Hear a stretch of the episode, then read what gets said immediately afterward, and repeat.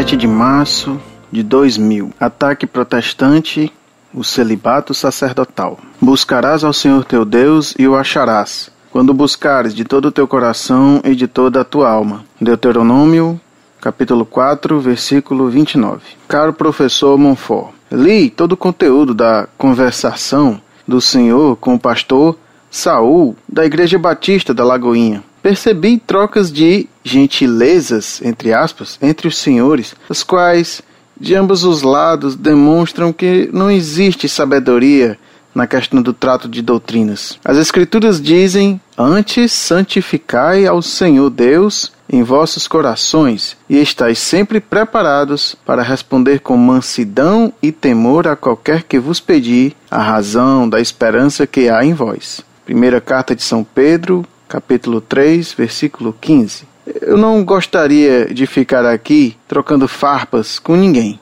Todavia, entendo que a Bíblia deve não ser apenas lida, é, como também estudada, pois me parece que isso está escrito, é, como por exemplo em Apocalipse, capítulo 1, versículo 3: Bem-aventurado aquele que lê e os que ouvem as palavras desta profecia e guardam as coisas que nela estão escritas, porque o tempo está próximo. E também no, no Salmo 1, é, capítulo 1, versículo 1 a 2: Bem-aventurado o homem que não anda segundo o conselho dos ímpios, nem se detém no caminho dos pecadores, e nem se assenta na roda dos escarnecedores. Antes tem o seu prazer na lei do Senhor, e na sua lei medita de dia e de noite. Agora, se me permite, eu gostaria de fazer algumas perguntas e, dentro delas, deixar uma posição que tenho entendido pelas Escrituras. Pode ser? Gostaria que, se possível, o senhor me respondesse dentro da própria Bíblia, usando os escritos sagrados.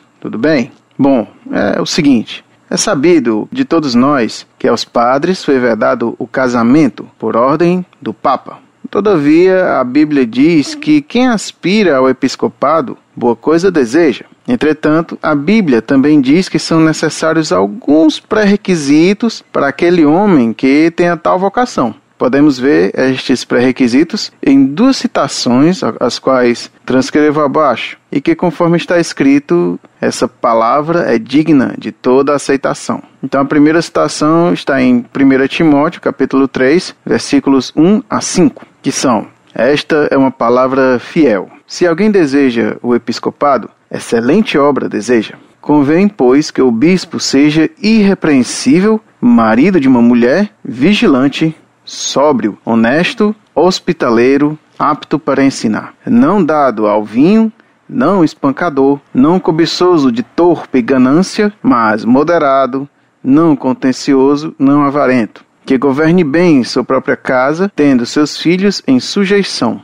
como toda modéstia, porque se alguém não sabe governar sua própria casa, terá cuidado da igreja de Deus? Outra menção que a Bíblia faz relativa a esse ensinamento se encontra em Tito, capítulo 1, versículos 5 a 9, quando o apóstolo Paulo orienta seu fiel amigo e discípulo Tito para estabelecer presbíteros nas igrejas e que características esses homens deveriam ter para ocupar tão nobre função. É, vejamos, qualificações dos presbíteros. Por esta causa te deixei em Creta, para que pudesses em boa ordem as coisas que ainda restam, e de cidade em cidade estabelecesses presbíteros, como já te mandei. Aquele que for irrepreensível, marido de uma mulher, que tenha filhos fiéis, que não possam ser acusados de dissolução, nem são desobedientes, porque convém que o bispo seja irrepreensível, como dispenseiro da casa de Deus, não soberbo,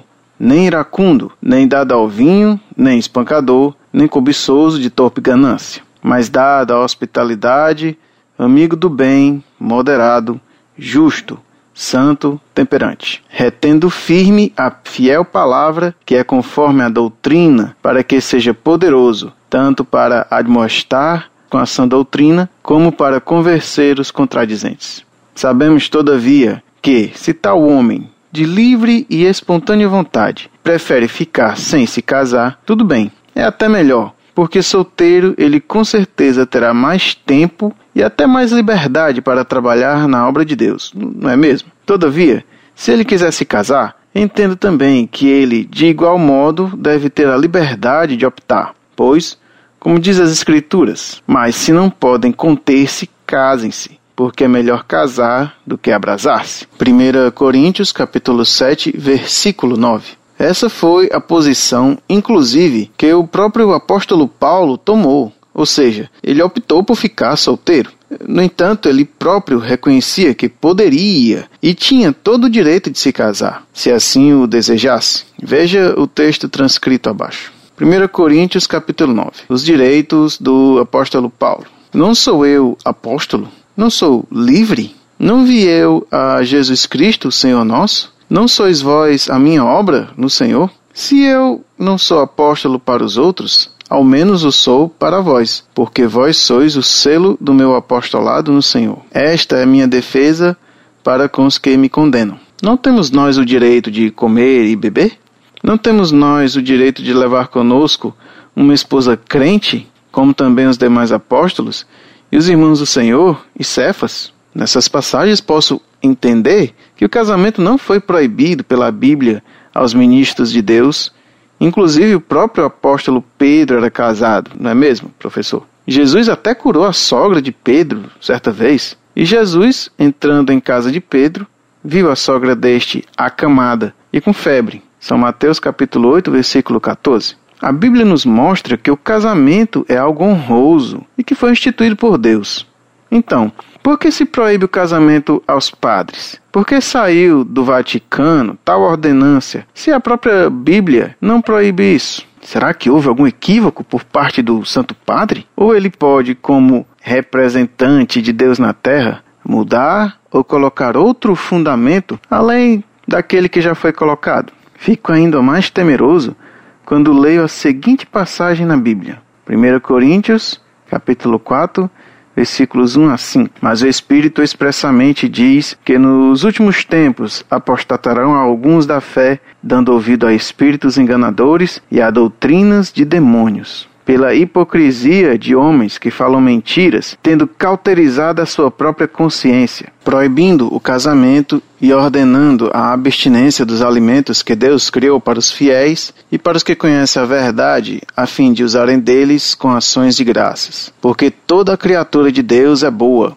e não há nada que rejeitar, sendo recebido com ações de graças, porque pela palavra de Deus e pela oração é santificada. Deus, em sua onisciência, já nos falava, já naqueles dias, que virão tempos em que alguns deixarão as sãs doutrinas e dariam ouvidos a espíritos enganadores e a doutrinas de demônios. E a partir de então seriam ensinadas coisas e colocadas normas e regulamentos que Deus não os tinha colocado.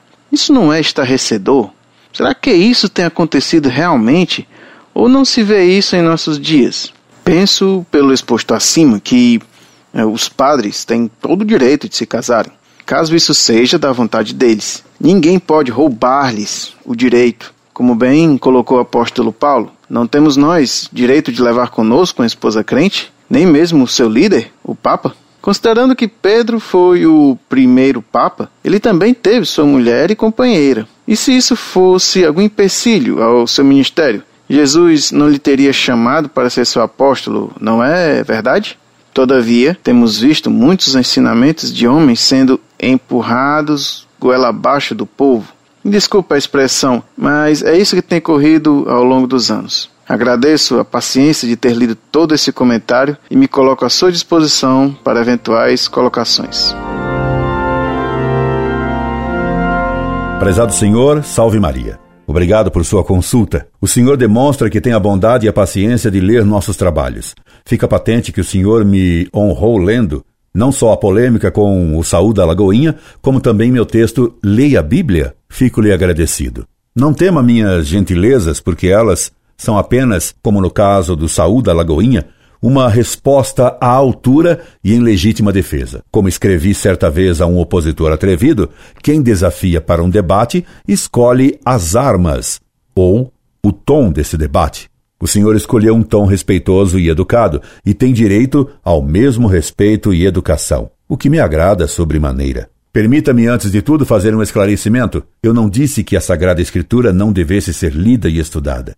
Disse que ela não deveria ser lida por qualquer pessoa desorientada, pois, para entendê-la, é preciso ter certos conhecimentos. Afirmei que a Bíblia era lida pelos sacerdotes e rabinos para que a explicassem ao povo mais simples. E mais, a Bíblia não pode ser lida senão com a disposição de aceitar a interpretação dada pela Igreja através do Papa, sucessor de São Pedro, que recebeu de Cristo as chaves do reino dos céus. Nessas condições é útil, bom e salutar ler a Sagrada Escritura, sabendo, porém, que nela não está toda a revelação, como provei para o Saúl da Lagoinha através das próprias Sagradas Escrituras. Toda sua carta, feita em termos respeitosos, mostra, entretanto, que o senhor não é católico, mas protestante, pois me pede que lhe responda apenas pela Bíblia. Contudo, o senhor só levanta contra a Igreja Católica a questão do celibato sacerdotal, que é um problema de disciplina e não de fé. Como justificar, mesmo usando apenas a Bíblia, que o celibato sacerdotal tem raiz nos evangelhos? A questão é muito simples. Em primeiro lugar, antes de dar essa justificação, permita-me, senhor, lembrar que, segundo a Sagrada Escritura, o matrimônio é santo e estabelecido por Deus. Digo lembrar, porque nisto devemos certamente concordar. Dispenso-me de citar os textos bíblicos que o senhor deve bem conhecer e que legitimam o matrimônio como a instituição dele por Deus no princípio do mundo e sua elevação a sacramento por Cristo nas bodas de Caná. Disso não há dúvida. Para encaminhar a questão do celibato sacerdotal, restaria discutir o que é superior, o matrimônio ou o estado de virgindade consagrada a Deus. E sua carta me deixa patente que o senhor, também nesse ponto, concorda comigo afirmando que, segundo as Escrituras, o estado de virgindade é superior ao matrimônio. Lembro apenas sobre este ponto que a Sagrada Escritura é bem clara, pois o próprio nosso Senhor Jesus Cristo nos diz: Todo o que deixar por amor de meu nome a casa, ou os irmãos, ou as irmãs, ou o pai, ou a mãe, ou a mulher, ou os filhos, ou as fazendas, receberá cento por um e possuirá a vida eterna. Mateus 19 e 29. É patente por esse texto que Jesus aconselha alguns a deixarem a mulher para servi-lo, e é o que fazem os sacerdotes católicos. Bastaria esse texto do próprio Deus homem Cristo para ter comprovado o valor e a liceidade do celibato sacerdotal, mas, para atender melhor o seu pedido, cito outros textos. O mesmo Cristo Jesus nos disse: nem todos são capazes desta resolução, mas somente aqueles a quem isto foi dado. Porque há alguns eunucos que nasceram assim, do ventre de sua mãe, e há outros eunucos a quem outros homens fizeram tais, e há outros eunucos que a si mesmos se fizeram eunucos por amor ao reino dos céus. O que é capaz de compreender isso, compreenda-o. Mateus 19, de 11 a 12. Evidentemente, Cristo não estava pedindo uma mutilação física, do mesmo modo que quando disse que era melhor arrancar os olhos do que pecar com ele. Não estava incentivando que os homens se cegassem. Cristo, falando em eunucos voluntários, se referia àqueles que, por amor a Deus, renunciavam à mulher, como vimos na citação anterior. E o próprio Cristo, sacerdote por excelência, nos deu exemplo não se casando. Devem os sacerdotes imitá-lo. Também a sua Mãe Santíssima foi virgem sempre. E São José nos deu o mesmo exemplo de castidade. O discípulo amado por Cristo era João, que se manteve virginal.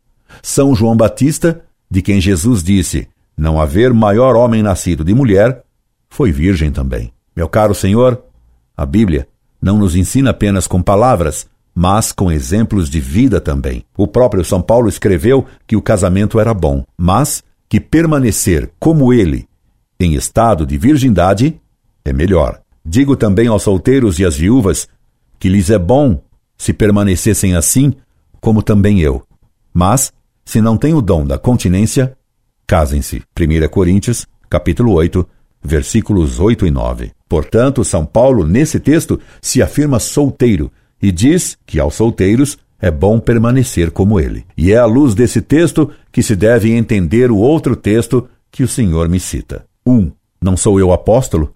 Não sou livre? Não vi eu a Jesus Cristo, Senhor nosso? Não sois vós a minha obra no Senhor? 2. Se eu não sou apóstolo para os outros, ao menos o sou para vós, porque vós sois o selo do meu apostolado no Senhor. 3. Esta é minha defesa para com os que me condenam. 4. Não temos nós direito de comer e beber?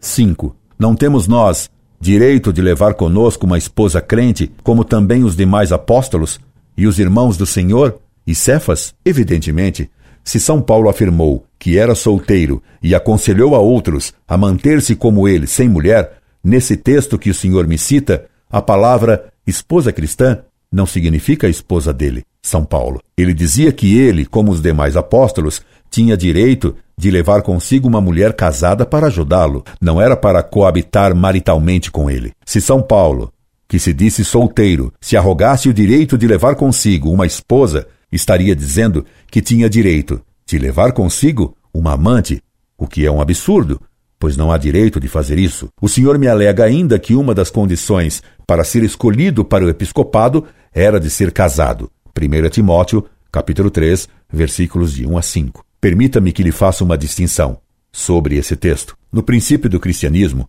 muitos pagãos se convertiam, e entre os mais velhos deles, em geral casados e viúvos, é que se escolhiam os bispos. São Paulo recomenda que se escolham os bispos entre os homens que, tendo sido casados, tivessem sido casados uma só vez. É assim que se explica os textos a Timóteo e a Tito, que o Senhor cita. E ainda que a princípio os bispos tivessem sido assim escolhidos, as palavras de Cristo sobre o valor dos que deixavam mulher por amor dele e as palavras de São Paulo aconselhando a ser como ele levaram a igreja, sempre guiada pelo Espírito Santo, a estabelecer a lei do celibato. Supor que a igreja errou estabelecendo a lei do celibato seria negar a promessa de Cristo de que estaria com ela todos os dias até o fim do mundo. Mateus, capítulo 28, versículo 20. Ou que as portas do inferno prevaleceriam sobre a Igreja de Cristo. Mateus 16, 18. Quanto ao fato de que São Pedro fora casado, não há dúvida disso. Só que quando Cristo cura sua sogra,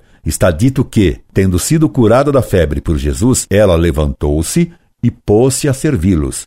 Mateus 8, 14. Ora, se São Pedro tivesse ainda mulher, seria natural que esta e não a sogra de Pedro o servisse. Portanto, São Pedro já devia ser viúvo quando conheceu Cristo, e por isso nunca se fala da mulher dele. A Igreja Católica sempre defendeu o matrimônio e o casamento como estabelecidos por Deus e condenou as seitas gnósticas, maniqueias e cátaras que proibiam o casamento. De modo que o Senhor erra quando supõe que a Igreja, impondo o celibato aos sacerdotes, condena o casamento. Ela considera, como São Paulo, que casar é bom, mas não casar por amor a Deus é melhor por isso, ela criou a lei do celibato para os que livremente queiram ser sacerdotes de Cristo. Se o sumo sacerdote, Cristo, viveu virginalmente, os seus sacerdotes devem imitá-lo.